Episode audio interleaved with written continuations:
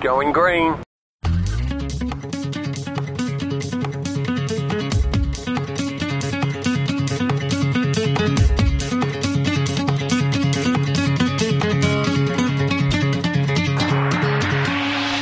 So side, they're gonna go, They head to corpus, yeah, that's own teammate Lewis Bibby trying to go down the inside. You can see that trainers forming. Hickling runs wide, and now they're gonna all try and thread the needle here. Two wide, they're gonna go. Maybe three, trying to go to the glass. Right outside. Oh, that's brave. That's incredibly brave. And I think he might have just got it sorted. On the brace, he goes. No, he's got a slide. What a drift. What a move. Oh my goodness gracious me, Lewis Bibby.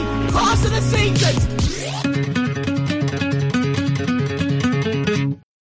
Et voilà, nous y sommes, vous y êtes. Le sim racing francophone a enfin son podcast. Et cela manquait tant les sim racers ont à dire. Et pour cette première, nous avons les meilleurs. Tanguy, mon co-rédacteur qui attend l'enregistrement dans le studio depuis mercredi. Scani qui s'est échappé du SAV de la F1. Nous le recueillons ce soir avant de le balancer à la police des podcasts.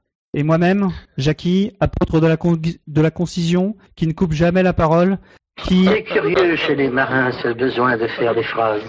Eh oui, c'est curieux.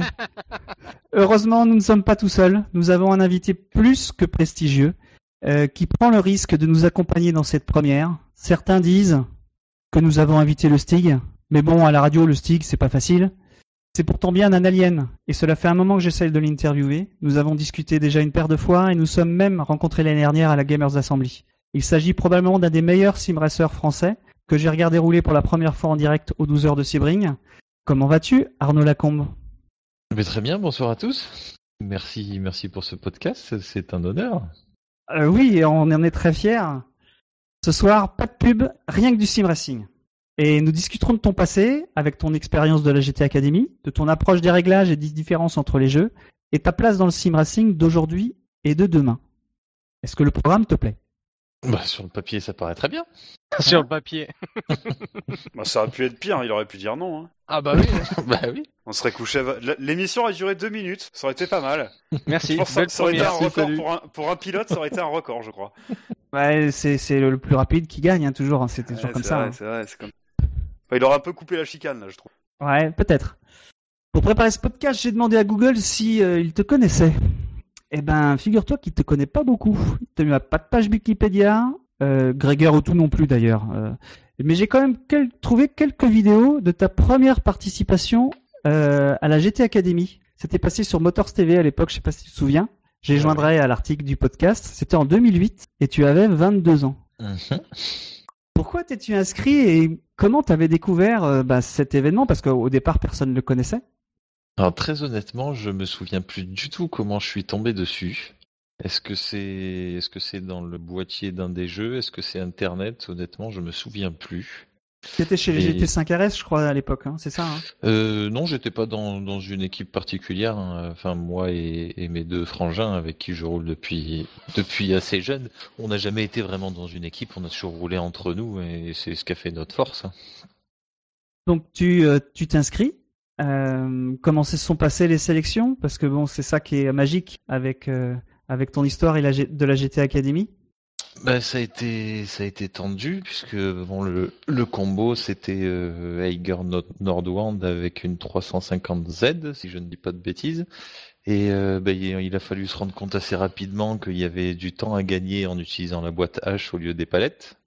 Ah oui. Pour rentrer un petit peu dans les détails techniques, en fait, quand tu montais ou descendais les rapports avec les palettes, euh, Gran Turismo t'imposait un temps euh, de X hein, avant Ouais. d'enclencher ton rapport, ce qui n'était pas le cas avec la boîte H. Donc les rapports rentraient plus vite avec la boîte H. Donc pour faire un temps, il fallait forcément l'utiliser. Donc on a mis du temps à s'en rendre compte en analysant un peu les replays des autres. Et du coup, on s'est dit, bah tant pis, il faut le faire, on le fait. Donc, euh, une fois que qu'on était rentré là-dedans, euh, bon, c'est c'est c'est venu c'est venu assez assez rapidement. Et euh, on a. Donc ça c'est l'accès- Je rappelle pour les pour les auditeurs. Oui. Euh, la sélection se faisait d'abord sur Internet, fallait faire un temps, on va dire, sur des serveurs. Et après, si je me souviens bien, il y avait une sélec- enfin, fallait refaire le temps au Castellet, je crois, c'était ça, non? Non, non, non, du tout. Non, il y avait il y avait il y avait un leaderboard euh, un leaderboard online et les c'était les 16 ou 20 meilleurs, je crois, qui étaient sélectionnés pour une finale nationale. Et la finale nationale, après, c'est- c'était là où tu, euh, tu enfin, tu fallait faire partie des deux meilleurs, je, je suppose? Oui, c'est ça. Les deux meilleurs étaient sélectionnés pour, euh, pour aller au Race Camp, G- donc à Silverstone, pour la finale européenne. Et là, donc, tu as donc pour les sélections sur le serveur, tu as fait le meilleur temps ou dans les meilleurs temps? Tu étais dans les 20 en tout cas? Oui, j'ai fait, j'ai fait le meilleur temps français et meilleur temps mondial, mais pas avec mon compte. En fait, on a toujours, euh, enfin, j'ai toujours évolué caché. Je m'inscrivais avec d'autres, euh, avec d'autres pseudos pour pas dévoiler où est-ce que j'en étais. Donc, j'allais sur des leaderboards euh, autres que français. Et pour le premier, je crois que c'était sur le leaderboard hollandais que j'étais sous le pseudo The Doctor 812, où j'ai fait le, le, le meilleur temps mondial. Ouais. Et après, au dernier moment, euh, j'ai fait mon temps. ah, attends, peut-être pas, je te dis peut-être une bêtise, parce que du coup, c'est loin 8 ans. hein. Ouais, c'est vrai. Euh, Surtout qu'il y en a eu d'autres. En plus. Surtout, surtout qu'il y en a eu pas mal d'autres, donc du coup, c'est compliqué de se souvenir des circonstances, du combo, de comment je me suis qualifié. Parce qu'il est probable qu'en 2008, je me sois qualifié au Mans. C'est tout à fait possible. Euh, en fait, j'ai pas trouvé l'info. Euh, Ouais, donc, mais euh, je, je t'avoue ouais. que honnêtement, je je sais plus. Vu qu'il y en a un paquet, je me souviens plus exactement. Quoi qu'il en soit, voilà, je me suis qualifié pour la pour la finale nationale. Donc à la finale nationale, tu, euh, il s'agissait de refaire les tours? Com- Comment comment ça se passait? Il fallait, euh, Ah non, il y avait encore d'autres. Ils avaient, ils avaient établi tout un, tout un tournoi, si on peut dire. Il y avait des combos, il y avait, euh, voilà, ça commençait par des, par des poules, et puis on, on avançait jusqu'au quart de finale, demi-finale et finale. Ouais.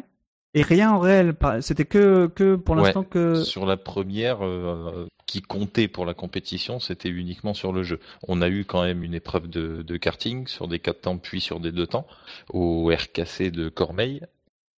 Euh, sur les deux temps, j'ai fait le record de la piste, si je ne dis pas de bêtises à l'époque. Et puis voilà, mais sinon, oui, l'essentiel de la compétition était sur le jeu.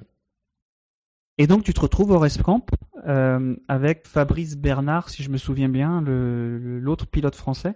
Oui, et mon grand frère. Euh, Du coup, donc c'était pas deux, c'était trois qualifiés pour la toute première. Ça a été la seule fois, je crois. Donc ouais, il y avait moi, mon grand frère et Fabrice Bernard. Donc, Ah bah tu vois dans retrouvés à la dans trois la là-bas. vid- dans les dans les vidéos qui euh, qui montraient ça euh, à l'époque, euh, on n'a pas vu ton frère du tout. Et ouais, pourtant, on s'est bien qualifiés tous les deux pour Silverstone. On y est allés ensemble. Et alors du coup, quand tu re- enfin j'imagine ils ils étaient 20, je sais pas combien on est, ils étaient, j'ai pas compté, mais tout le monde arrive à l'hôtel ou tout le monde arrive directement? Comment ça se passe euh tout le monde n'est pas arrivé en même temps. Je crois que ça a été étalé sur, euh, sur deux jours. Ouais. En fonction des vols, euh, tout ça. C'est assez perturbant, hein. Tu te retrouves un peu perdu. euh, voilà, enfin, dans ma jeunesse, je suis pas, j'ai pas beaucoup, pas beaucoup voyagé. Donc, euh, voilà, tu, tu parles pas très bien anglais, voire quasiment pas du tout. C'est, tu connais un peu les pseudos des uns et des autres, mais, mais tu Tu les connaissais? T'en connaissais certains? Tu en connaissais certains? j'en- J'en connaissais certains euh, par l'intermédiaire du online. ouais. Oui, oui. Mais après, jamais vu, jamais parlé, euh, pas, des gens que je connaissais réellement. Et alors du coup, donc euh, quand tu te retrouves, euh, quand tout le monde se retrouve, ça discute quand même un petit peu. Ça, tout le monde sait que euh, ils vont devoir, enfin tout le monde sait qu'à un moment on va, on va devoir se battre contre les autres. Il y a une sorte de rivalité qui doit, qui doit se montrer assez rapidement, même, même si ça n'a pas commencé. Pas, pas tout de suite, puisque du coup, comme, comme je le disais juste avant, euh, étant donné qu'en France on maîtrise assez peu l'anglais, euh, on s'est pas trop mélangé aux autres tant que la, tant que la compétition n'avait pas commencé. Donc euh, moi je savais que j'étais repéré un peu par l'intermédiaire de mes chronos, donc je savais que certains, certains m'attendaient au tournant. Quel était ton niveau physique à, à l'époque euh, Eh Est-ce que ben, est-ce que extraordinaire. t'étais pas extraordinaire? Non, pas extraordinaire, puisque j'étais euh, j'étais fumeur, même si euh, j'ai arrêté de fumer peut-être euh, un mois avant la avant la finale européenne. Donc après, j'ai fait du sport, je me suis entraîné un petit peu, mais voilà, très très loin du niveau de certains, mais vraiment très loin. Il y avait beaucoup d'épreuves physiques au sens bah, nécessitant. ça a été sur cinq jours, on a eu trois jours vraiment vraiment physiques, pour finir par deux jours uniquement de pilotage. Et alors les jours physiques, c'était les épreuves physiques, c'était quoi par exemple? Euh, bah, il y a le test Luc Léger, qui est assez, qui est assez connu dans le, dans le monde des pilotes. Euh, du vélo au maximum de nos capacités sur un très court laps de temps, donc euh, l'équivalent de faire un sprint pendant euh, une minute, une minute trente, c'est quelque chose de vraiment, Violent, ouais. vraiment difficile à faire. hein. Moi, je me suis senti mal, hein. franchement, j'ai, j'ai la, la vue qui est partie un petit peu en cacahuète, enfin, des choses que j'avais pas l'habitude de faire. Euh, Il y avait le karting aussi, faire euh, faire une heure et demie de relais dans un karting, c'est vraiment compliqué. Enfin, à l'époque, ça l'était. Je pense qu'aujourd'hui, je le ferais un peu mieux, mais euh, ouais, il y avait des trucs vraiment, vraiment physiques. Il y avait un, une sorte de parcours du combattant aussi. euh, Oui, je- enfin, pas, pas, pas comme ça a été fait plus tard. Il y a, y a eu, mais c'était pas, à la limite, c'était peut-être le moins dur de, des épreuves physiques, ouais. Ah, ok. Et euh, sur le montage proposé, euh, en fait, qui a été proposé par Motors TV, euh, moi j'avais l'impression que l'aspect mental n'était pas vraiment retranscrit. Euh, Il y, avait quand même, avec ces épreuves physiques, une, grosse part de mental. Oui, et enfin c'est vrai ce que tu dis euh, dans, le montage qui a été fait, mais en fait quand on est sur place, les coachs nous poussent vraiment au bout, même à, à pas nous insulter, mais à nous parler assez mal. Enfin, vraiment, il faut être solide pour euh, pour physiquement donner le meilleur, mais être capable de recevoir des critiques au moment où vraiment t'es au plus mal. Euh, presque te dire que tu, ils vont te dire presque que tu es mauvais alors que tu as donné tout ce que tu pouvais et que tu sais que tu peux pas faire plus. Donc ils vont vraiment chercher loin pour savoir si tu te maîtrises encore au moment où tu as tout donné quoi. Ça, a été difficile à gérer, mais c'est vrai que ça s'est pas vu dans les montages de cette GT Academy là. Ouais. Moi, je me suis posé la question en fait en regardant euh, parce que je l'avais vu sur le moment, mais je l'ai re-regardé là cette semaine. Je me suis demandé si en tant que participant, toi, euh, tu t'étais rendu compte qu'il y en avait qui étaient vraiment plus, qui étaient vraiment tes adversaires. On va dire, il y en avait, tu devais te douter qu'ils étaient moins forts. Et mais est-ce que ça se voyait qu'il y en avait certains qui étaient très forts? Tu veux dire avant de les voir euh, en Non, condition? pendant pendant l'épreuve, pendant l'épreuve. Ah oui, on Tu- s'est euh, oui, on s'est vite rendu compte qu'il y avait qu'il y avait des gros clients aussi bien physiquement que derrière un volant. hein. Oui, oui, on s'est vite rendu compte que ça allait être compliqué. C'était qui, par exemple, que, euh, que vous Ben, au début de l'épreuve, c'était c'était assez clair. hein. Il y avait Fabrice Bernard qui, au volant, euh, avait une grosse expérience, donc euh, donc tout de suite, il a été il a été rapide. Euh, Chris Midmark, le Suédois, qui aussi était extrêmement rapide et physiquement pas un marathonien, mais pas loin, vraiment affûté. Et Lucas Ordonez, que physiquement était pas exceptionnel, il était à peu près à peu près pareil que moi. Et par contre, derrière le volant, lui avait une grosse grosse expérience circuit, donc euh, donc c'était performant immédiatement. Un. Toi, tu étais septième à la fin du troisième jour, ce qui était finalement assez loin. Et pourtant, euh, tu étais euh, loin du. Enfin, c'était Fabrice Bernard qui était euh, qui était en tête à ce moment-là. C'était pas trop difficile à gérer le cette euh, cet écart avec euh, avec euh, ton collègue français? Pas été euh, bon. De toute façon, en tant que compétiteur, c'est toujours euh, toujours difficile à avaler. Mais, euh, mais étant donné que les trois premiers jours étaient essentiellement axés sur le physique, je savais que c'était pas là que j'allais sortir devant. Donc moi, j'avais hâte. Enfin, j'essayais de me maintenir au plus haut dans la hiérarchie pour pas être éliminé et pour pas pour pouvoir avoir accès aux, aux deux derniers jours et montrer ce que je savais faire derrière un volant, quoi, avec le Et- peu d'expérience que j'avais. Ouais, parce que nous, ce qu'on a vu, on n'a pas, comme je t'ai dit, on n'a pas vu les épreuves physiques, mais en, regardant, on sentait que tu montais en régime euh, jour après jour. Bah, c'est ce que m'ont dit les, coachs sur place, euh, surtout à la fin quand j'en ai discuté avec le, psychologue euh, en charge des, participants.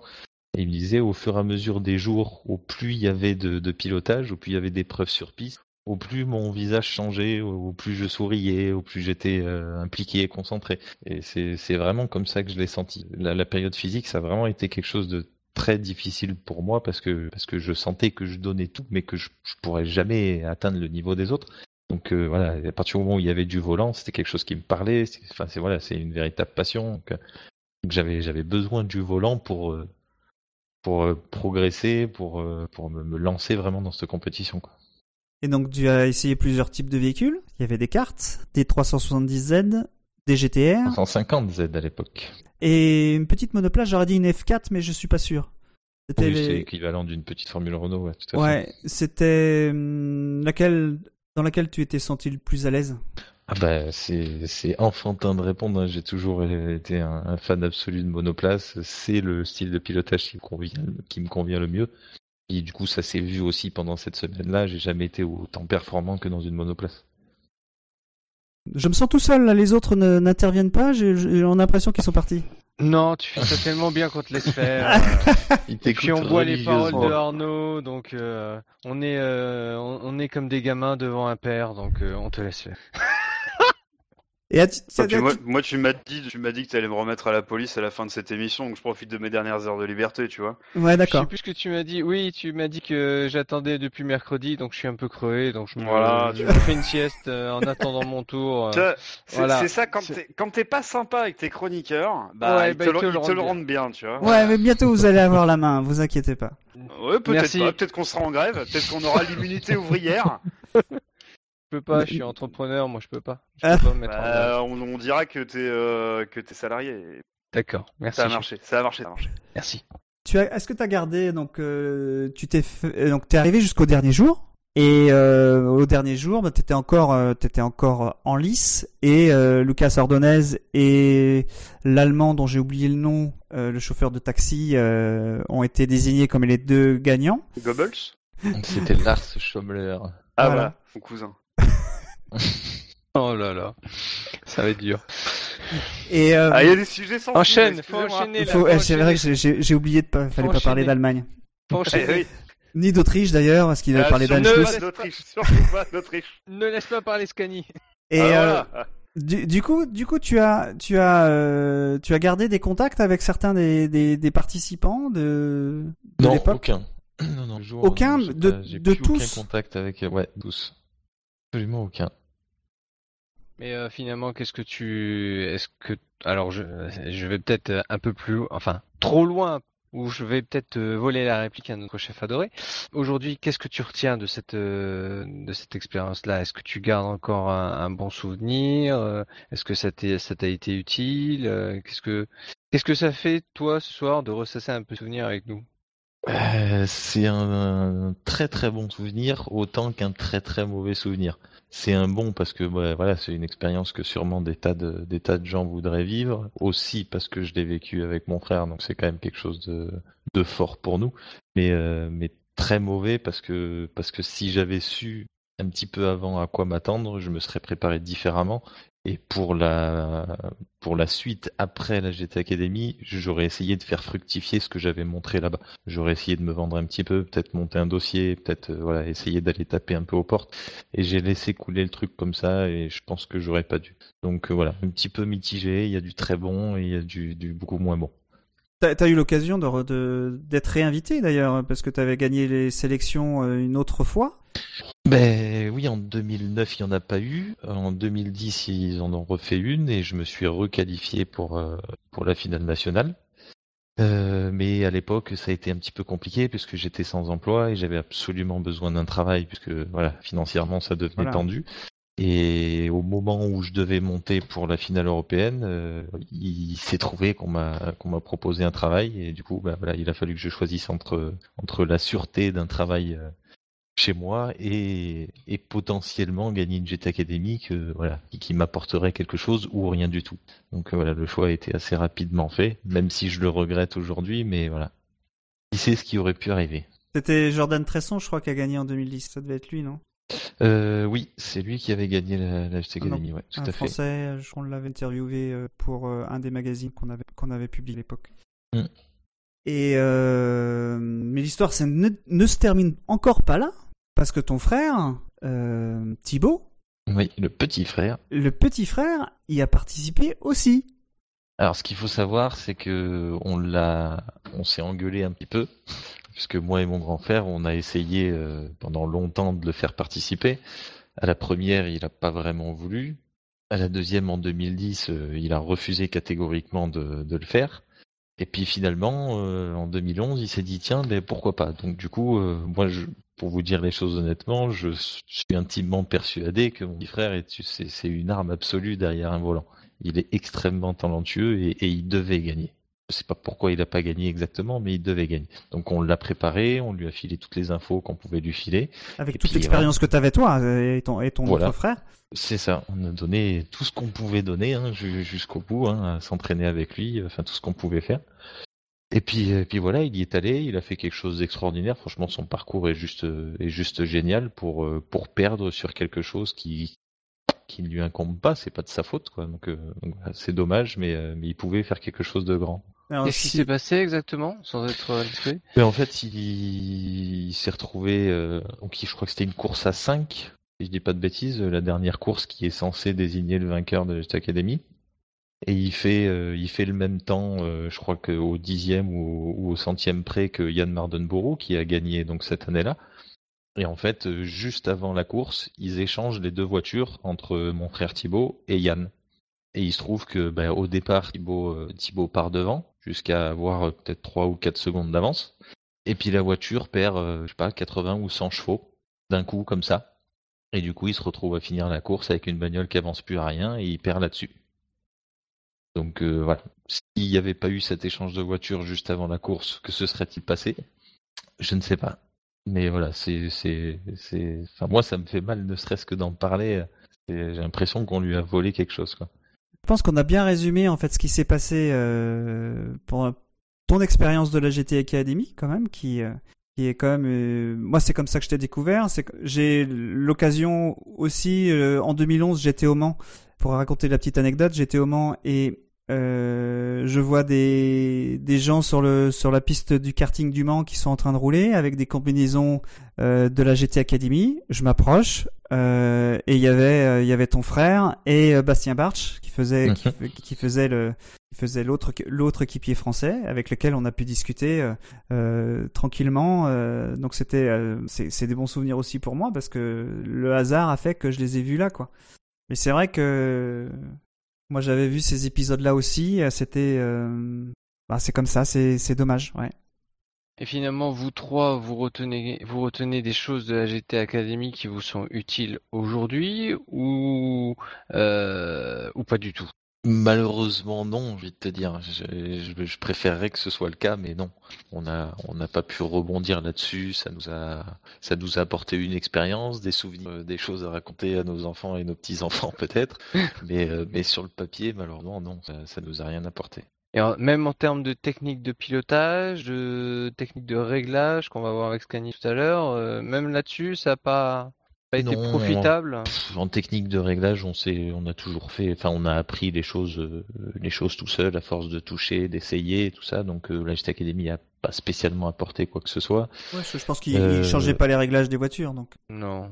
Voilà, après sur le pilotage en lui-même, euh, donc c'est on a, on a fait des épreuves sur piste, mais de là à, à rouler assez, pour pouvoir perfectionner quelque chose, euh, c'est c'est c'est encore c'est encore autre chose.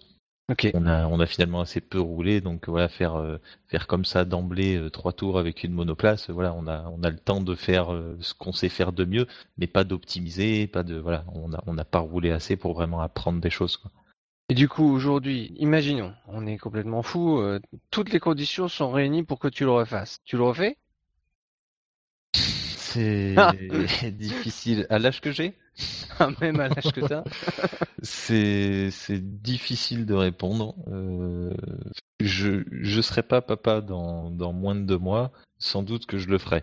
Mais maintenant D'accord. voilà après en ayant en ayant un gamin, euh, je prendrai pas le. Enfin, c'est On même perd pas une un seconde risque, au tour. puisque On perd une seconde au tour. C'est C'est pas une seconde, mais il se pourrait. Enfin c'est ce que disent les pilotes entre eux, hein, qu'il y a quelques dixièmes qui s'envolent. Mais ouais, je maintenant je pense que c'est derrière moi. hein, J'ai tourné la page. Il y a pas de. Je sais très bien que que l'occasion est passée quoi. Et merci. Tu m'as presque offert une transition idéale en, pas- en parlant des réglages. Euh, de... T'as vu ça? Ouais, hein, vraiment, Ah, c'est le euh, moment où on a besoin de moi là. Ouais, voilà, c'est le moment où on a besoin de toi. Ouais, Parce tiens que- le ton chapeau. En, en ayant discuté avec Arnaud, euh, je sais qu'il a une approche un peu. euh, il fait attention à la manière dont il règle les voitures. Et je pense que ce serait intéressant de l'entendre pour nos auditeurs, pour savoir comment un alien, euh, même je, je sais que tu es modeste, euh, parce que moi je t'ai vu rouler euh, dans le trafic euh, sur e-racing euh, dans le, aux 12 heures de Sebring et j'étais très impressionné par la manière dont tu, dont tu gérais le trafic. Donc je pense que tu as une expérience qui est intéressante pour, pour tout le monde. Bah, tu sais qu'en parlant de Sebring et du trafic, euh, on a eu des, Ah bah oui, j'ai vu des ça. messages pas très sympathiques de d'autres équipes qui nous disaient qu'on gérait très mal le trafic. Ah bon? Ouais, ouais. Enfin, euh, après, euh, chacun se fera son idée, mais, mais paraît-il qu'on n'était pas pas fair play. Je sais pas trop à quel moment, mais bon. Pour la petite anecdote, ça m'a fait sourire parce que bon, je pense savoir me comporter sur une liste avec d'autres gens. Mais...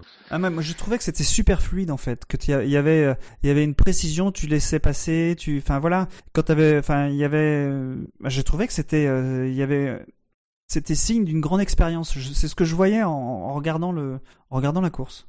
Donc c'est vrai que c'est Bah, curieux ce quand message. On a, quand on a, enfin, j'ai beaucoup, encore une fois, hein, j'ai beaucoup beaucoup roulé avec mes frangins et vu qu'on est euh, tous du même niveau, on s'est tiré la bourre pendant des années, des années, des années. Donc euh, voilà, tu, tu prends l'habitude d'avoir toujours quelqu'un à côté, euh, tu, tu devines où il est, tu sais ce qu'il peut faire, tu voilà. Donc effectivement, ça m'a apporté une grosse expérience et c'est sans doute pour ça que je suis relativement à l'aise quand il y a quand il y a beaucoup de monde sur la piste.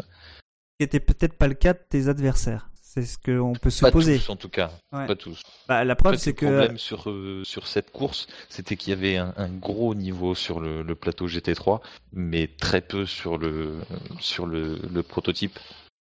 Donc du coup, euh, voilà, les mecs se jetaient un petit peu n'importe où. euh, voilà, il y a une façon de dépasser qui est différente entre un proto euh, et de et de laisser passer avec une GT3. C'est deux approches bien différentes, mais les mecs ont pas tout à fait compris comment ça doit fonctionner. En fait, les mecs en prototype pensent que la GT3 doit s'écarter pour les laisser passer, mais en aucun cas ça doit se passer comme ça.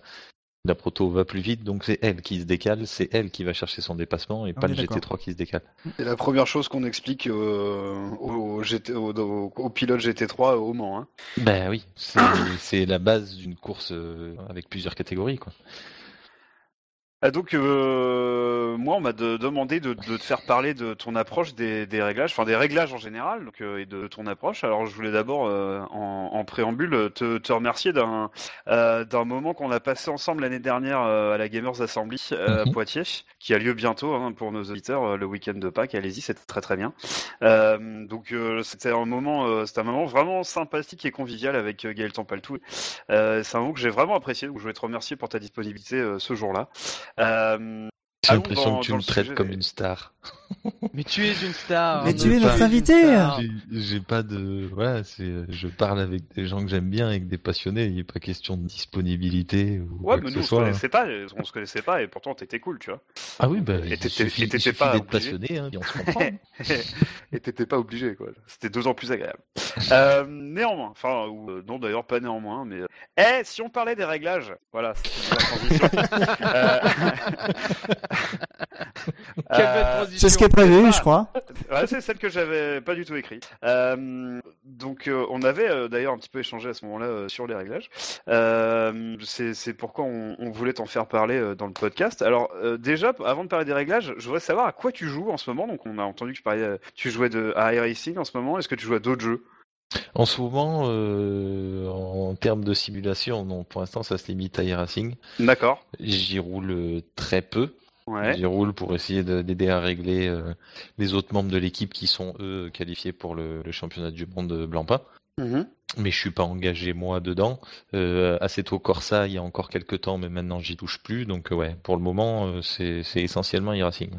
D'accord, parfait. Alors c'est c'est nickel parce que du coup, euh, donc tu jouais à Seto Corsa il y a quelques mois, tu es passé à iRacing. Moi, ce qui m'intéresserait de savoir, c'est euh, est-ce que c'est une impression de noob, parce que moi je me considère comme un noob, de que d'un jeu à l'autre, quand tu modifies la même chose, ça fait pas du tout la même chose. Ah Est-ce que c'est le sentiment de mec qui ne comprend rien ou c'est quelque chose qui est partagé par quelqu'un qui sait ce qu'il fait? Ah non, non, je te garantis, d'un jeu à l'autre, ça n'a absolument rien à voir. Euh, par exemple, si on prend l'exemple que tu as vécu là récemment, quand tu as, des, t'as des exemples de, de choses qui ne fonctionnent pas du tout de la même manière entre Assetto Corsa et euh, iRacing?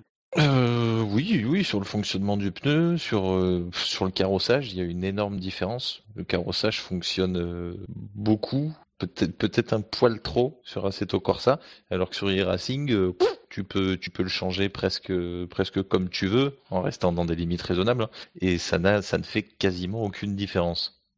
Que moi, j'ai souvent ce sentiment-là quand je joue à un jeu, c'est que je suis obligé, quand je fais un réglage, d'aller dans des extrêmes pour, euh, pour qu'il se passe quelque chose. Et typiquement euh, dans des carrossages ou euh, sur des sur des angles d'aileron par exemple. J'ai l'impression que tu as toute une, zone molle au milieu où il se passe rien, où, où tu as beau changer de 2, 3, 4, il se passe rien du tout. Alors que si tu vas dans les extrêmes, là tu sens vraiment que comme si c'était exponentiel en fait. C'est souvent comme ça. Quand tu commences à régler ta voiture, t'es un petit peu obligé. Je pense que je pense que tous ceux qui règlent les voitures le font.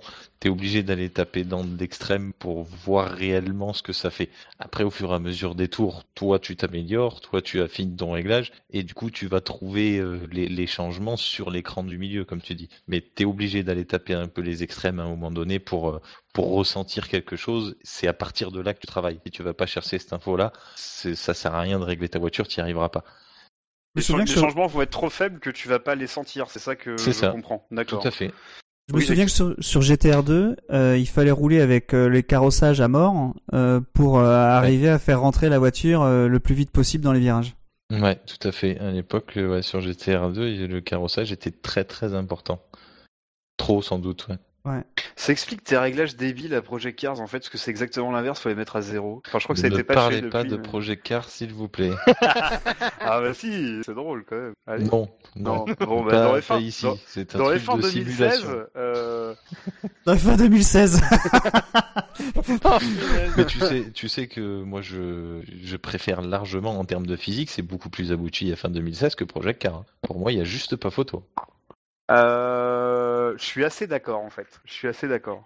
Il y a des gros Euh, défauts quand même sur F1 Oui. 2016. Non, oui, c'est- quand même, hein, rassurez-moi, euh, parce que Oui, non, bien sûr. Mais il me semble avoir roulé sous la pluie avec des pneus secs et ça marchait. euh, Oui, mais ça, c'est le talent. Ah oui, c'est ça.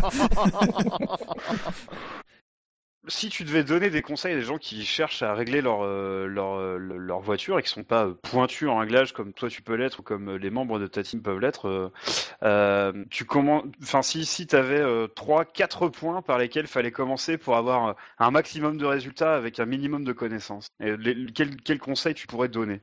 Alors, j'ai envie de te dire déjà, ça dépend de la simulation à laquelle tu joues. Voilà. Le premier point, ça va être ça. Euh, si on devait parler d'e-racing, puisque bon là, en ce moment, c'est ce sur je roule le plus, euh, les amortisseurs ont un rôle extrêmement important.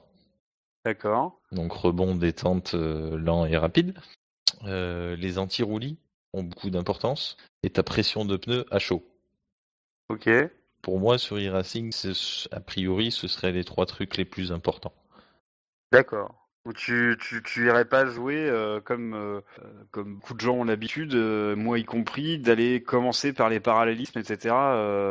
Dans RSI, ça vaut pas le coup. Alors attends, ça dépend ce que tu me demandes. Soit tu me Ah. demandes les choses les plus importantes pour te faire gagner du temps, soit tu me demandes les premières choses à toucher pour régler ta voiture. Alors, moi, alors attends, je, je reformule ma question. les choses qui te permettent d'améliorer ton temps autour, d'accord, en, en changeant le moins de choses. Si je veux être le plus efficace possible dans mon réglage, euh, j'ai peu de temps euh, pour régler ma voiture. Qu'est-ce que je dois faire en premier pour avoir euh, un résultat, enfin un setup qui, me permette d'aller rapidement? En premier, boîte de vitesse, aéro, hmm, et anti-roulis, je dirais. Dans iRacing ou d'une manière générale? D'une manière générale, D'une manière pour générale. avoir euh, pour avoir quelque chose de correct sans aller pousser trop loin dans le dans le setup, mais voilà, immédiatement tu devrais avoir quelque chose de correct. Et dans un deuxième temps que tu passerais sur toutes les parties, euh, tous les trains roulants, quoi. Voilà, après tu détailles tout, euh, chasse, carrossage, amortisseur, donc rebond détente, euh, différentiel aussi, même si voilà, selon les jeux il y a plus ou moins d'importance. Mais voilà, après ça rentre vraiment dans quelque chose de plus compliqué et qui prend nettement plus de temps. Donc si t'as tu- peu de temps, Tu le fais comment du coup? Alors, tu le fais avec un avec un, une télémétrie ou tu le fais au feeling? Alors jusqu'à maintenant, enfin jusqu'il y a encore quelques temps, on, on faisait tout au feeling. Et on s'est rendu compte que ben on n'avait plus le choix. Enfin, au niveau où l'équipe euh, GTNF doit évoluer dans e-racing, euh, on a été obligé de passer à la télémétrie. Donc là, depuis peu, on règle nos, nos dampers, nos, nos amortisseurs avec la télémétrie. Ouais. Et ça se fait bien Ça se fait bien. C'est un petit, c'est pas difficile à lire, mais c'est difficile à faire bouger les courbes comme tu veux. Tu sais à quoi ta courbe devrait ressembler, mais en fonction de ce que tu touches, ben ça, ça fait jamais changer la courbe comme tu voudrais qu'elle bouge. Donc euh, ça prend, ça prend quand même beaucoup de temps, beaucoup d'essais. Euh, donc tu- parlais de, télémétrie, donc ça c'est des, données que vous partagez dans ta dans ta team. C'est quelque chose sur lequel vous avez un travail collaboratif. Genre, je sais pas, vous avez un euh, je sais pas, vous avez euh, pas un forum, mais euh, c'est des discussions que vous avez ouvertement entre vous pour essayer de trouver des compromis. Comment ça se passe dans une team comme la tienne sur les sur les réglages? Chacun de son côté, tous ensemble? Ah non, quand, quand on roule, on roule tous ensemble. On essaye d'ouvrir des, des hosts assez régulièrement pour pouvoir rouler tous ensemble. On essaye de, faire en premier lieu une base de setup. Une fois qu'elle y est, on prend tous le même setup. Et soit on modifie tous la même chose en même temps et on essaye, et chacun donne son ressenti. Soit on part tous à partir du setup de base, mais on part tous euh, sur un réglage différent et après on en parle. Donc c'est bon, c'est pas bon. Voilà. Des fois, ça peut nous permettre d'abattre une plus grosse charge de travail en un- un minimum de temps, pardon. Et euh, pour des compétitions comme les euh, c'était les 12 heures de Sévry, hein, c'est ça, j'ai pas dit bêtise. Oui. Euh, la phase réglage et donc euh, compromis au niveau des réglages entre les différents pilotes. Ça, concrètement, c'est euh, c'est un travail qui vous a pris combien de temps? Euh, on n'y a pas passé beaucoup de temps. Ouais. Pas À, tort ou à raison? Euh, non, à tort, à tort. Il y a, jamais assez d'entraînement. Il y, a, y toujours quelque chose à aller chercher, donc euh, on n'a jamais tort de plus s'entraîner. On aurait dû y passer nettement plus de temps. Euh, je sais pas si je devais, si je devais dire ça en heures. Pour ceux qui ont le plus roulé, euh, pff, on a dû y passer, je sais pas, peut-être une, une douzaine d'heures, quelque chose comme ça, peut-être. D'accord, de une douzaine d'heures de- d'essais. euh, D'essais dire, effectifs, hein. ouais. Et il aurait fallu passer combien de temps du coup? Il y a, il y a pas de limite. Il y a clairement pas de limite. Là, euh, pour donner un ordre d'idée, sur certaines compétitions, euh, ouais, que ce soit sur GTR2 à l'époque ou même euh, ou même sur le GT Fusion sur Gran Turismo, euh, on arrivait à empiler jusqu'à 5 5 6 000 tours euh, d'entraînement. Donc euh, donc t'imagines un peu ce que ça fait quoi. Oh, vache. Moi, Je me souviens avoir fait pour une course un entraînement. C'était sur la Nordschleife et j'avais roulé 40 000 km en course, en allure de course pour m'entraîner. Voilà. Donc euh, il Voilà. n'y a, pas de limite. Hein. Parce qu'une fois que la course est passée, tu te dis toujours que ah, si je m'étais entraîné plus, j'aurais pu changer ça, j'aurais pu trouver ça. Ouais, mais moi je m'entraînais par rapport à- au fait que je voulais pas être ridicule par rapport à tous les autres. Comme on était Non, les organisateurs, pas donc je voulais. Mais si, si, faut, faut être honnête. Bon d'accord, bon. c'est nul. Et t'as posé combien de milliers de jours de RTT pour les 40 000 bornes sur la Nordschleife, sans déconner Euh, C'était le soir, euh, mais il y avait pas live sim à l'époque. Ah, Il avait encore une vie sociale à l'époque. Ah non, justement, c'est pas possible. euh, 40 000 bornes. attends.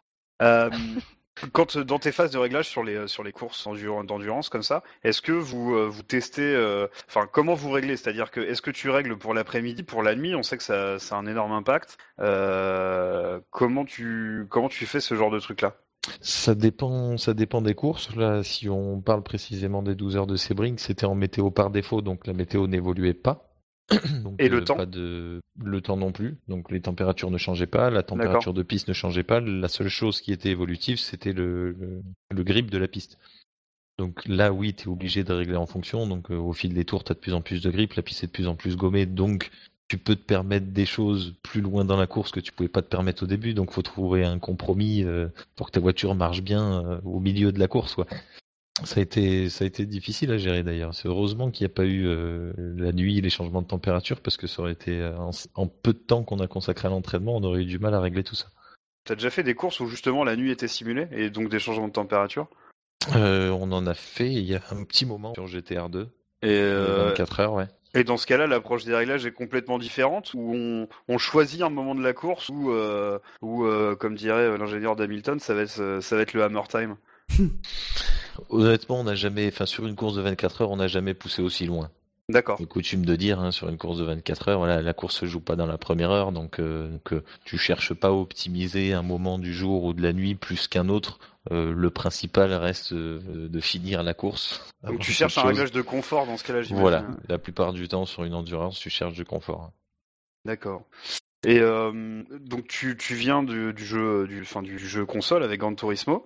Euh, Est-ce que tu joues encore à des jeux console euh, Timu, j'ai un peu du mal à dire ça et associer console, mais euh, désolé, je suis un nazi. Euh, PC, PC Master Race, désolé. Euh, mais est-ce que tu, tu joues encore à des simulations automobiles sur sur console? Est-ce que Rocket League ça compte? Alors, de mon, de mon point de vue, c'est c'est de loin ce qu'on a fait euh, comme meilleur jeu automobile depuis bien des lustres, depuis Crash Bandicoot Racing, je pense. Ah sur- bah sur merci, console. ça me fait plaisir parce que je trouve que c'est le meilleur jeu qu'on ait, qu'on ait eu depuis deux ans là, franchement. Mais non, sinon en termes de simu, je joue plus, je joue plus sur console depuis, depuis pas mal d'années. ouais. D'accord. Et euh, tu te souviens un peu de l'adaptation que tu as eu à faire euh, quand t'es passé de la console euh, au PC J'ai Alors, jamais euh, vraiment eu d'adaptation à faire parce que j'ai toujours fait les deux. D'accord. Ok. Même en jouant à Gran Turismo au début, euh, dès qu'il y a eu quelque chose d'équivalent sur PC, j'y étais aussi. Donc, euh, donc ouais, j'ai toujours un peu touché aux deux, donc je suis jamais perturbé quand je passe de l'un à l'autre. Tu t'habituais au modèle physique de chacun, on va dire chacun des jeux, et tu t'y accommodais, quoi. Ah bah, il n'y a pas le choix, hein, il faut Mhm. aller vite, donc faut s'accommoder. hein. Euh, J'imagine que le périphérique que tu utilises euh, a une, incidence énorme sur les réglages que tu peux euh, euh, que tu peux que tu peux faire. J'imagine. Alors moi j'ai jamais joué à la manette donc je suis suis pas très bien placé pour en parler mais quand tu joues sur console j'imagine que c'est pas forcément utile.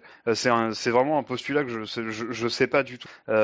C'est pas forcément utile d'aller aussi loin dans les réglages parce que parce que via le périphérique, tu as une sensibilité qui est bien moindre qu'un volant.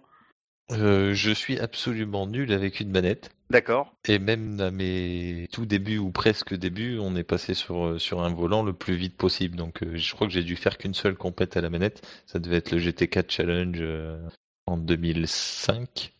Euh, mais c'est tout. Après, des... et peut-être même que pendant cette compétition, on était déjà passé au volant. Donc euh, j'ai très peu d'expérience à, à la manette. Je suis passé tout de suite au volant, donc je pourrais pas vraiment répondre à ta question. D'accord. Tu roules avec quel volant aujourd'hui? Enfin, quel périphérique? Je suis toujours avec mon G27, mon fidèle G27. Ah. Ah bah voilà, on en a trouvé un autre. ah. Les, Est-ce que derniers, tu- les derniers des Mohicans, ils sont là. Est-ce que tu Ah, as mais Est-ce que je vous dis les gars, hein, moi j'ai j'ai essayé euh, pas tous les volants, mais essayé quand même pas mal de volants. Et pour moi aujourd'hui, il y en a pas beaucoup qui font aussi bien que le G27. et au niveau du pédalier, tu l'as Il est identique aussi au G20 C'est le Ah oui, oui, oui. c'est le pédalier stock? Tout à fait. T'as pas mis le lot de sel? Non, pas mis. Ah. Parce que moi j'ai Ah, un on entend G26. ce genre de Moi, ce choses. que j'aime bien, Ah, dans j'aime ce que bien tu- ça. Ce que, ce que j'aime bien dans ce que tu dis, c'est que tu voudrais juste dire qu'en fait, on a le même matériel et qu'il y aura une différence de talent entre nous, et je le prends vachement mal. Non, le lot de sel, euh, pour te répondre, Jackie, je je suis pas vraiment pour. Euh, tout simplement parce que taper comme un bourrin dans la pédale de frein, j'aime beaucoup faire ça, mais quand je suis dans une vraie voiture. Quand je suis dans mon salon, je vois pas spécialement l'intérêt. Non mais moi je alors moi je vais te dire l'intérêt que j'y ai trouvé moi, euh, c'est euh, le, le fait qu'on a une meilleure sensibilité sur euh, sur le frein en fait. On, on, on arrive à placer la voiture au frein plus facilement. Enfin c'est ce que j'ai ce que j'ai euh, tout de suite je me suis rendu compte euh, en utilisant en utilisant un lot de sel. Bah, j'ai essayé sel. Hein. J'ai euh, mon frangin qui a, un- qui a un pédalier Fanatec dont il se sert plus d'ailleurs. Il est repassé au G27 aussi. mais euh, mais j'ai Oh pas pas spécialement ressenti ça avec sel. Enfin, moi, je suis ouais, ça me ça me plaît pas vraiment. Du moment que t'as pas les contraintes physiques liées au pilotage d'une voiture, le fait de mettre beaucoup de pression sur la pédale de frein, je trouve que ça va pas avec ce qu'on fait. Bah, là c'est de sel du G27 dont je te parle moi. hein.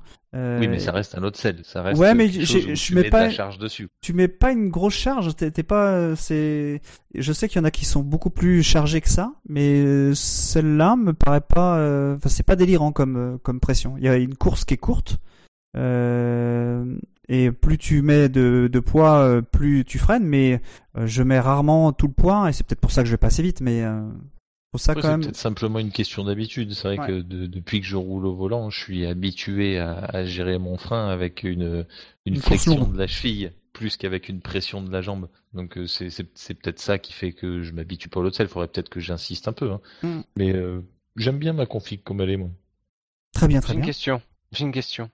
Euh, on a parlé réglage de voiture, mais on n'a pas parlé réglage matériel. Euh, au niveau du retour de force du G27, est-ce que tu as travaillé des choses bien précises ou est-ce que tu es resté sur les, les choses de base et finalement tu travailles exclusivement les réglages voiture Ah oui, non, c'est très très basique sur le sur le retour de force. Par l'intermédiaire du jeu, tu peux essayer d'affiner des choses sur le profiler Logitech. Il n'y a pas, il a pas grand chose à faire de toute façon. Non.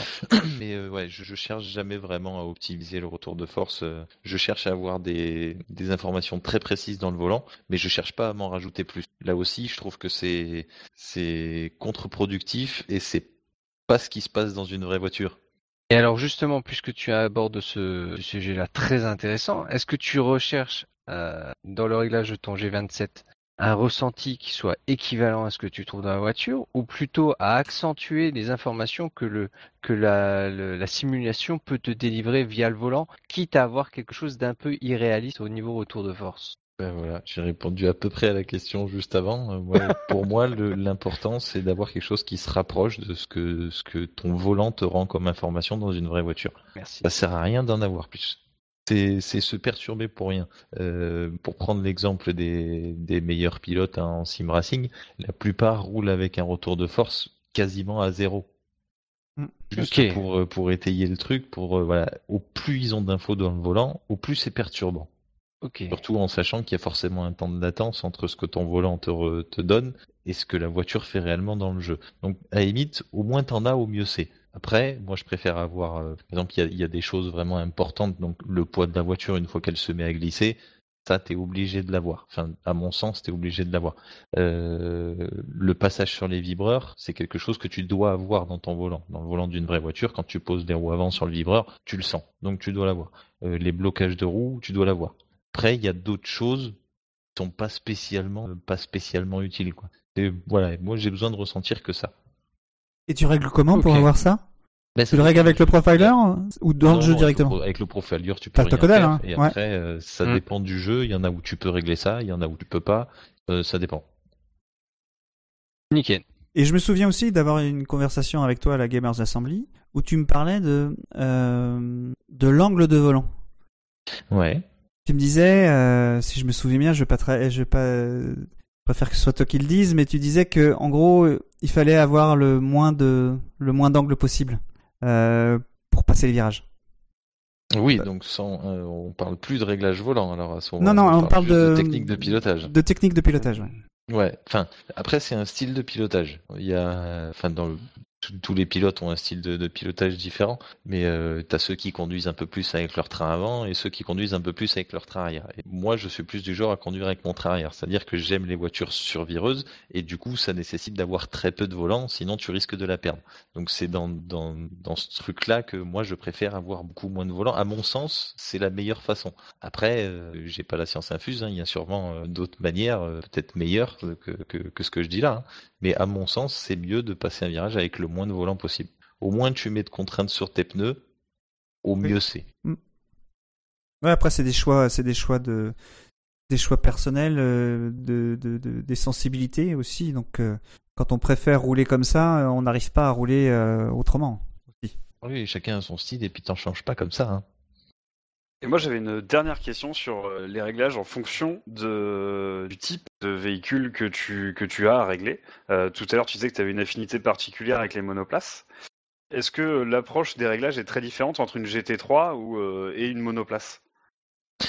Euh, oui, de toute façon, que ce soit en, réel ou, en virtuel. Après, euh, j'ai du coup fait trop peu de championnats en, simulation avec des monoplaces pour vraiment savoir les régler. La plupart du temps, quand je roule avec des F1 ou peu importe les monoplaces sur les jeux, je suis un petit peu perdu parce qu'il y a vraiment beaucoup, beaucoup plus de réglages que sur une GT. Du coup, je suis pas extrêmement bon là-dedans.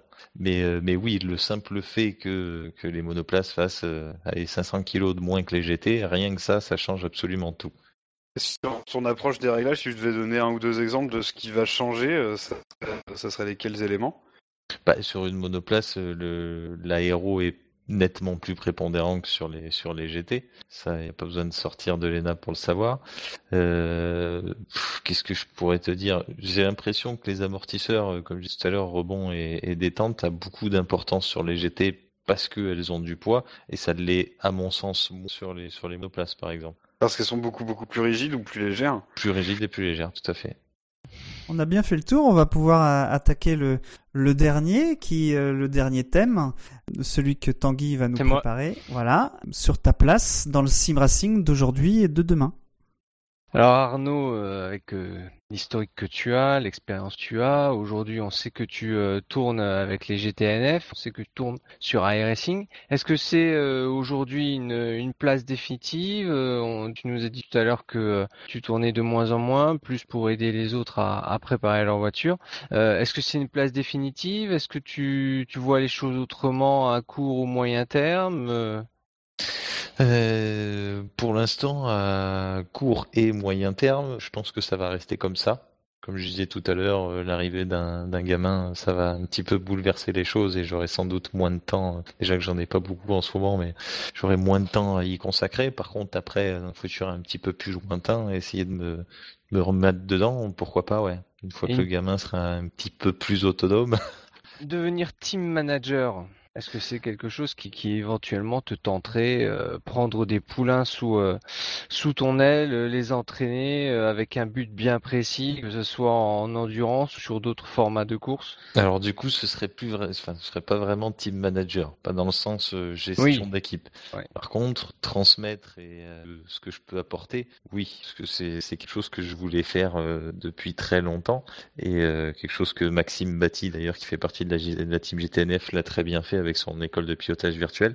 Un de mes projets, c'était ça, c'était euh, de faire une espèce d'auto-école, enfin une école de pilotage virtuelle, mais euh, mais dans, dans ma région, si tu veux, de, faire venir des gens, euh, enfin des, jeunes, hein, et puis de, voir ce qu'ils valent, de, leur apprendre des choses et de pouvoir dire aux parents si le, gamin est passionné, s'il a envie d'en d'en faire son, son métier ou du moins d'apprendre, pouvoir dire aux gens vous pouvez approfondir sur une piste réelle avec la base qu'il a, ou vous ne pouvez pas et ça sert à rien d'envoyer du pognon.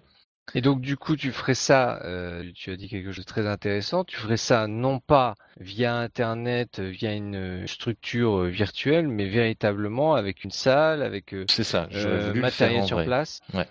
Tout à fait. Ça aurait été idéalement, c'est ce que c'est ce que je voulais faire. Enfin, j'y pense depuis quelques années, mais j'ai jamais vraiment eu ni l'opportunité ni les moyens de le faire. Après, qui sait, peut-être que peut-être que ça viendra. hein. Et aujourd'hui, euh, bah justement, nous, euh, notre fer de lance, euh, l'un de nos chevaux de bataille, c'est justement notre carte de, des salles de simulation. Les, les salles de simulation, c'est quelque chose que tu pratiques toi-même, que tu conseilles, que tu as envie d'approfondir ou pas du tout? Pas spécialement. J'en ai fait quelques-unes et je suis je suis rarement agré- agréablement surpris. En général, je suis plutôt déçu enfin, sur les quelques que, que j'ai fait. Et puis j'estime que l'installation que j'ai à la maison suffit à suffit à mon bonheur, donc euh, non, je cherche pas spécialement à, à aller rouler dans ces salles. Et donc euh, maintenant, aujourd'hui, euh, donc euh, tu as la GTNF, tu as ce, ce, projet un petit peu de de, de coach euh, qui est en suspens. Est-ce que euh, on voit comment le, le sim racing évolue aujourd'hui? On est euh, un peu tiraillé dans différents vers différentes directions qui sont très opposées les unes des autres. D'un côté, des gens qui veulent maintenir des des structures très virtuelles, des gens qui veulent travailler plus sur du réel, toujours dans le domaine des loisirs, et d'autres encore qui veulent euh, travailler vers des euh, des structures beaucoup plus professionnelles avec un, un dérivé, euh, enfin une déclinaison, un but, un objectif professionnel réaliste, réel. Toi, c'est plutôt sur cette dernière, tu vois, tu vois les choses comment? C'est plutôt cette dernière perspective qui, qui pour toi te semble la plus plausible, ou est-ce que le sim racing va évoluer dans une autre, une autre direction pour toi? Bah, je pourrais pas pré- prédire l'avenir, hein. Je pourrais pas dire comment il va, évoluer. Par contre, euh, je pense qu'à l'heure actuelle, l'une des meilleures voies à suivre, ce serait de se rapprocher d'une fédération et d'avoir une, vraie structure, une fédération française des sports virtuels, quoi, qui, soit l'équivalent ou je sais pas, ou une antichambre à, à des championnats réels, euh, qu'on puisse détecter des jeunes pilotes là-dessus, euh, quelque chose de plus professionnel, ouais. Bon, alors là, tu vas faire plaisir à quelqu'un qui ne doit surtout pas crier de joie, s'il vous plaît. Et euh, Euh, je, Et- je sais promis, je lui ai rien dit. je suis très surpris, mais je trouve ça très bien. Mais Voilà. vraiment. t'as vu, t'as vu comment j'ai réussi à faire ça? C'est magnifique. Alors là, je suis vraiment sur le cul. Hein? Non mais c'est vrai que euh, c'est vrai qu'à Live Sim, on, on essaye de de d'œuvrer sur une sur une fédération. Euh, Il y a il y a y a des difficultés. Euh, Mais vous allez avoir du mal, hein. Bah ouais, il y a des difficultés, mais tu le sais pourquoi. hein. C'est euh, c'est euh, c'est quel jeu, quelle approche, quel service rendu. Voilà, il y a plein de choses qui se posent. Le, le plus gros problème, c'est même pas ça. Le plus gros problème, selon moi, c'est qu'on a une communauté, une communauté de cons et d'abrutis. Tout le monde veut tirer la couverture à soi et personne se dit, bah tiens, on va faire des concessions, on va aller tous dans le même sens et puis on verra bien ce que ça peut donner après. Là, pour l'instant, tout, ouais, c'est mon jeu le mieux, puis c'est mon jeu le mieux, puis c'est mon jeu le mieux, et puis à la finale, bah, t'avances à rien. Ah, tu Le gros problème, c'est la communauté. Tu dis Mais là, c'est vrai que c'est un, c'est problème de, de, je dirais pas ça comme toi, comme toi, mais c'est un problème de, de, de, de faire des concessions et d'accepter que d'autres pratiques soient aussi valables que celles qu'on a soi. Voilà, c'est, c'est vrai que c'est compliqué de, euh, de, de s'entendre. Ça veut pas dire que c'est pas possible. Et- Non, mais ça risque de prendre du temps et du Ah coup oui, de ça se prend faire du temps, ouais. par les autres. Ça prend beaucoup de temps. Hein. Ça prend Bah, beaucoup de temps. Si tu veux, euh, s'il y a une, s'il y a quelque chose qui réussit, à la limite, euh, bah, c'est eux qui gagnent. Hein, c'est pas grave. Hein. Tu continues à, à rouler sur iRacing, nous a parlé de Assetto Corsa. Au niveau simulation, est-ce que le futur du sim racing est sur ce genre de titre? Ou est-ce qu'il est, puisque tu as tout à l'heure euh, dit que P, euh, et- etc., c'était pas bien, euh, est-ce que c'est vers ce genre de jeu-là, que de simulation qu'on doit euh, se tourner, ou est-ce qu'il y a d'autres alternatives à ton sens? Pour le moment, rien de rien de très joli se profile à l'horizon. Il y a Hmm. RF2, t'as, t'as, t'as, t'as roulé sur RF2 Oui, oui, oui. Ouais, j'ai roulé sur RF2. euh, il- il- en fait, il faudrait. À tort, je roule pas assez dessus, mais il faudrait. Parce qu'il a beaucoup, beaucoup de bons points pour lui. Même si, euh, contrairement à d'autres, je pense pas que ce soit le meilleur. Je pense que la simulation ultime est un mélange d'Assetto Corsa, d'e-Racing et de Air Factor. Oui, comme Il n'y en toujours. a pas vraiment un Mm. qui est, qui est au-dessus des autres. C'est un petit peu de chacun qui, qui ferait la simulation ultime. Après, est-ce qu'on l'aura un jour? C'est encore un autre problème. Après, de là à savoir vers laquelle se tourner pour l'avenir, euh, c'est franchement dur à dire. hein.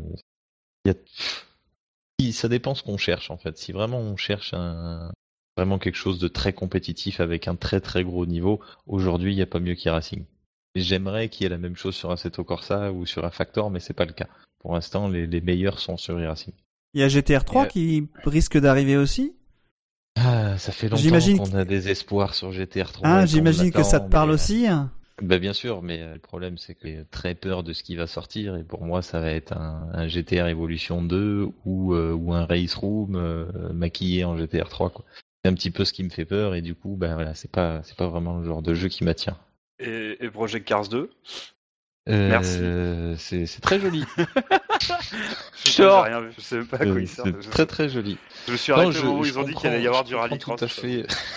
je comprends Arrêtez. tout à fait les gens qui, qui jouent à Project Car. hein. C'est c'est comme de jouer à Gran Turismo, c'est comme euh, comme de jouer à plein d'autres jeux qui qui te mettent les pieds à l'étrier dans une pas vraiment une simulation, mais dans quelque chose qui s'en approche.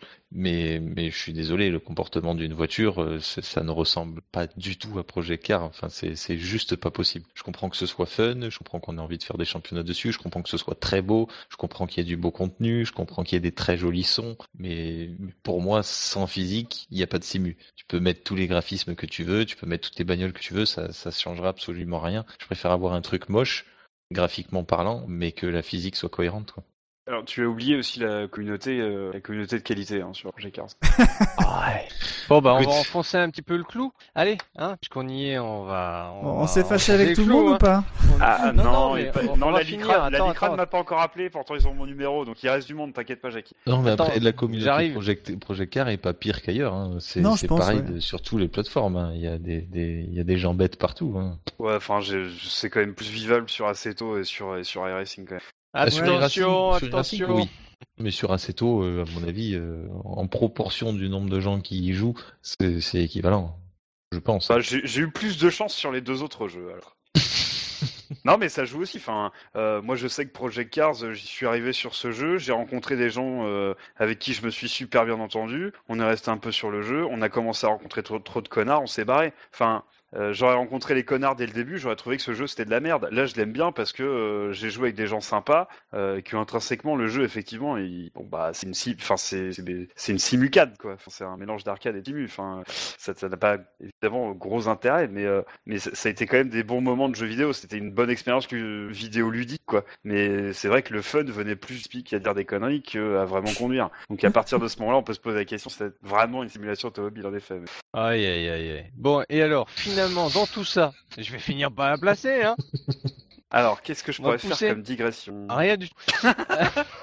Puisqu'on parle de Project Cars, on voit le développement que ça a au niveau de l'e-sport. On voit que Assetto Corsa ne, dé- ne, ne décolle pas au niveau de l'e-sport. On voit que e-racing reste quelque chose de très euh, américain avec euh, quand même les Allemands, les Français qui, euh, qui s'y raccrochent. Mais on voit bien que Project Cars au niveau européen et au niveau e-sport se développe énormément. Est-ce que le futur de sim racing, il est pas là dans l'e-sport avec des produits finalement qui sont pas aussi poussés que peuvent l'être des e-racing ou Assetto Corsa?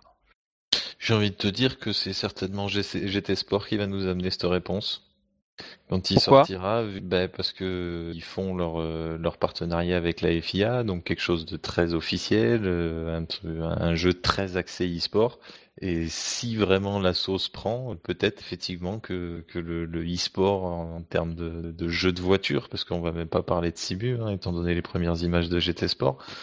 Mais ouais, peut-être que peut-être qu'à la finale, on devra tous se résigner à jouer à quelque chose qui ressemble à une Simu, mais qui n'en est pas une.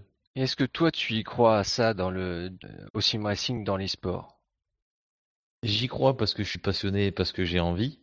Par contre, dans les faits, euh, je suis évidemment comme tout le monde. hein, on voit bien que ça attire pas les foules, que que c'est pas League of Legends, que c'est pas voilà, que les cash prizes ne sont pas là, le nombre de joueurs n'est pas là. euh, ouais, la sauce prend pas pour le moment.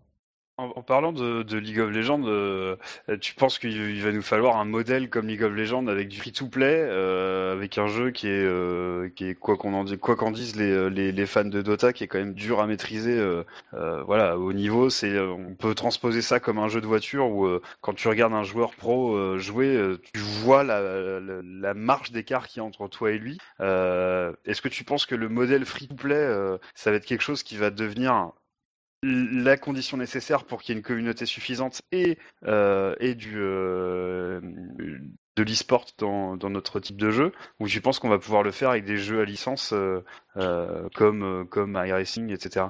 Bah, j'ai envie de te dire, ça dépend du jeu, parce que là, le meilleur exemple, c'est Race Room, hein, qui est déjà un free-to-play, et puis euh, on va pas dire que c'est une catastrophe, parce qu'il y a quand même des gens qui y jouent. Mais il reste confidentiel, en effet. et voilà, il y a tellement une petite communauté. Euh, Je pense que l'architecture du jeu, enfin le fait que ce soit euh, free-to-play, change absolument rien. Il y a- a, a- a- proposé aujourd'hui euh, un, un jeu sur, enfin, un championnat, on va dire, sur WTCC, basé sur Race Room, et c'est Secteur 3 qui fait. Euh, et tout est, tout est free to play en fait. Donc est-ce que ça va marcher aussi? Je sais pas. Pour moi, voilà, il n'y a pas assez de gens passionnés par ça, il n'y a pas assez de gens qui ont envie de s'y essayer. euh, Il y y a beaucoup trop de gens qui aiment les voitures, mais qui ont juste envie de pouvoir taper des murs sans que la voiture se casse ou pouvoir euh, prendre des épingles à 180 km/h. Pour l'instant, on en est trop là. Après, si vraiment il devait y avoir quelque chose, euh, enfin, je pense que ça pourrait aider à, à développer le truc. Peut-être faire euh, en marge des grands prix, des plus grands championnats réels, faire rouler plus les pilotes sur les simus. Genre, euh, voilà, avant, euh, avant leur course de dimanche pour les pilotes de F1, bah, qu'ils se fassent la même course mais sur un support virtuel. Peut-être que ça pourrait intéresser les gens et de se dire, bah, tiens, euh, je sais pas, peut-être que Un ça petit peu sur le modèle de ce qui a été fait à Las Vegas là. Ouais, le- c'est ça. Peut-être que ça pourrait aider. Je sais Ouais, pas si une- vraiment ça, ça changerait la donne, mais ouais, dire Et- aux gens que ben tu peux le faire aussi, quoi. Ah, Là, c'est une histoire de gros sous, là. hein. Pas tant que histoire ça, de parce gros que sous, tu- là. Quand, quand Helmut Marko a Attends, vu ça. tu vas, tu vas choper la grille de F1, tu vas leur dire à tous, allez les mecs, venez, on va se faire un Grand Prix euh, le samedi euh, avant votre course. Attends, Euh, les mecs, ils vont, euh, ouais, ça allonge combien, quoi?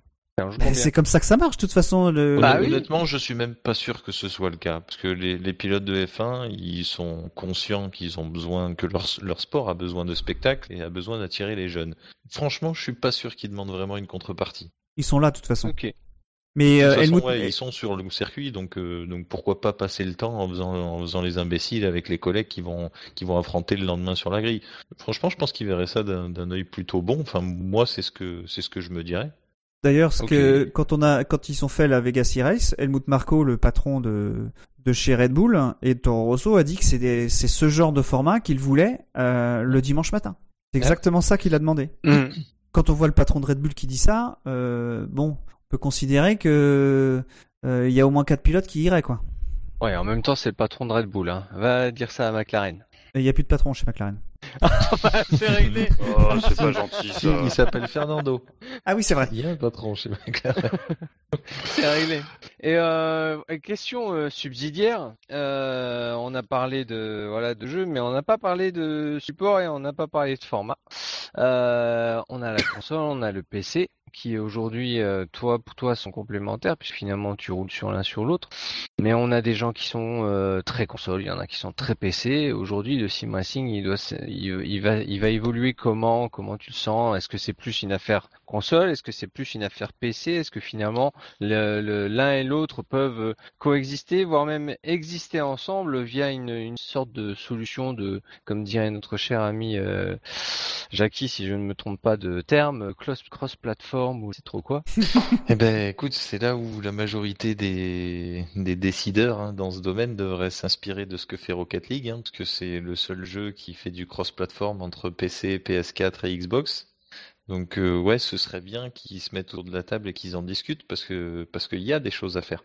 C'est sûr, parce que enfin le problème c'est que les, les vrais simus sont sur PC. Mettez des vrais simus sur console, déjà ça pourrait aider. Et si là-dessus on peut faire jouer tout le monde en même temps, là sans doute que ça pourrait changer la donne. Et puis ça va, ça risque d'arriver parce que les, les consoles vont, vont, vont augmenter en performance. C'est-à-dire que la prochaine génération de consoles, euh, elle sera plus puissante que les PC d'aujourd'hui. Donc, euh, Oui, mais elle sera toujours plus en retard que les PC de l'é- de l'époque. Enfin, Ouais, mais comme, comme les jeux de course ne sont pas très gourmands, Ça change rien. Non, mais ça change juste rien en fait. les, les jeux de course sont pas très gourmands. C'est même pas, je pense que c'est même pas une question de puissance, hein. c'est, surtout le public visé avec, chaque support. quoi. Tu sais Mm. qu'avec un PC, tu vises quelque chose de, entre guillemets, nettement plus professionnel qu'avec une console de salon. Quoi. C'est pas du tout le même, le même type de joueur. Oui, Est-ce que pareil- demain il est possible d'imaginer e-racing sur, con- sur PS4 C'est euh, À mon avis, je vais bizarre, dire, hein, elle serait, hein. elle serait à l'agonie la console. Oh, on va pas se faire des copains là, on va pas se Mais faire tu des vois, copains. par exemple, par exemple, GTR 3, c'est impossible qu'il sorte euh, seulement sur PC. Je, je n'y crois pas du tout. Il sortira sur euh, en multiplateforme comme Pekars. Bah vivement qu'il a, euh, vivement que ce soit le cas, ce serait cool. Euh, on va passer Ouais, à mais attention, c'est pas parce que ça sort multiplateforme que c'est cross-platform. Ah non, c'est Tu pas ce que dis. ouais. Tanguy. Tu Euh, vas le faire. Attention. Je vais le faire. Une dernière question. Et je voulais juste aussi euh, préciser que Seto Corsa c'était dispose sur les consoles aussi. Ils l'ont, ils l'ont saccagé. Hein, Bah, voilà, euh. c'est c'est là où je voulais en venir. Je voulais avoir ton avis. Est-ce que tu Ah, penses que le patch, Ils l'ont euh, saccagé. voilà, on est d'accord. Le, le problème, c'est que ouais, ce jeu-là sur console, euh, ouais, effectivement, la physique a, a l'air d'être aussi bonne que sur PC, mais par contre, tout ce, tout, tout le, l'ensemble du jeu PC n'y est pas, quoi. Les salons privés, attendre euh, un an pour sortir des, des salons privés, c'est, c'est, c'est pas possible. C'est une catastrophe. Ah, on a, ok, on n'est pas sur, euh, puisqu'on parle de retard en- au niveau des, des simus, on peut parler aussi de Race Room qui a seulement adopté euh, les drapeaux bleus il y a quelques semaines, quelques jours. Ouais, mais franchement, c'est mineur. C'est Par mineur. rapport, ah, Pourquoi par c'est rapport au mineur fait qu'Assetto Corsa sorte un jeu sans possibilité de créer des salons privés, ça veut dire que d'emblée, tu te crées de, tu te, tu te prives de tous les, tous les joueurs qui veulent, qui veulent créer des ligues. Enfin, de, tu, tu, c'est c'est Ouais. pas possible, quoi. Quand t'as Mhm. une simu, tu peux pas Aujourd'hui, c'est plus ça. possible. Ouais. Au niveau format, on sait aujourd'hui qu'au niveau euh, Real Racing, on a euh, toutes sortes de formats possibles et inimaginables qui sortent et qui sont entretenus. On sait qu'au niveau euh, Sim Racing aussi, on a de plein de formats qui existent. Toi, tu as tourné récemment sur euh, de l'endurance. Est-ce que tu penses que euh, le fer de lance de, du Sim Racing, ce qui peut lui donner le plus de visibilité, ce qui est le- peut être le plus profitable, c'est justement l'endurance ou des formats plus courts? Je pense que les deux fonctionnent. Je pense pas qu'il y en ait un qui sorte plus que l'autre. euh, Enfin, pour encore une fois faire le, le parallèle avec le, avec le réel, euh, des courses comme le WTCC, euh, ça marche très bien, et, et le, et le Mans, ça marche très bien aussi. Donc, euh, honnêtement, je pense que les deux se valent du moment que c'est bien vendu. Je pense que ça peut fonctionner. hein. Ok. Il faut faire des histoires pour l'endurance. C'est ça le truc, c'est que suivre une course d'endurance où tu connais personne, c'est difficile. Parce que tu t'attaches à personne en fait. Tu regardes. Ah, mais euh, c'est sûr. Et il y a- besoin d'avoir des héros. euh, euh, moi, quand j'ai vu que tu étais sur, la, sur les 12 heures Sebring, j'ai regardé la course parce que tu étais là, parce que, parce que suis l'équipage. Non, non, mais c'est pas, c'est pas comme ça que je veux le dire, mais, mais c'est, il y avait quelques personnes que je connaissais dans, le, dans la course, et c'est parce qu'il y avait ces personnes-là que, euh, que j'avais envie de voir où ils en étaient. mais il y aurait eu personne que je connaissais, bah, cette course-là m'aurait pas intéressé. Et c'est peut-être le, le, le, problème du format d'endurance où euh, c'est pas facile euh, de, de, d'avoir des courses des courses longues où on doit suivre. C'est pas important la, la, performance sur le tour à l'instant T, mais c'est le fait de pas avoir de, de problème, de, de, de, de pas perdre de temps dans le trafic qui qui fait qu'est plus important que que euh, la performance au tour quoi. Et tu penses pas que c'est le même problème sur des formats plus courts? Une, fois passé, une fois passé le départ? Est-ce qu'il se passe vraiment plus de choses que dans une course d'endurance? Ah, je suis tombé l'autre jour sur une course de... qui était diffusée sur e-racing par, par Partail. Une course hallucinante. Je connaissais pas Partail avant. Je trouvais, je trouvais ça vraiment hallucinant de, de cette proximité de la course. Je, je connaissais aucun. Et c'est probablement une des plus belles courses que j'ai vues depuis, euh, depuis Quelle catégorie c'était? C'était euh, en, c'était en rough. C'était juste avant que la GT3 sorte.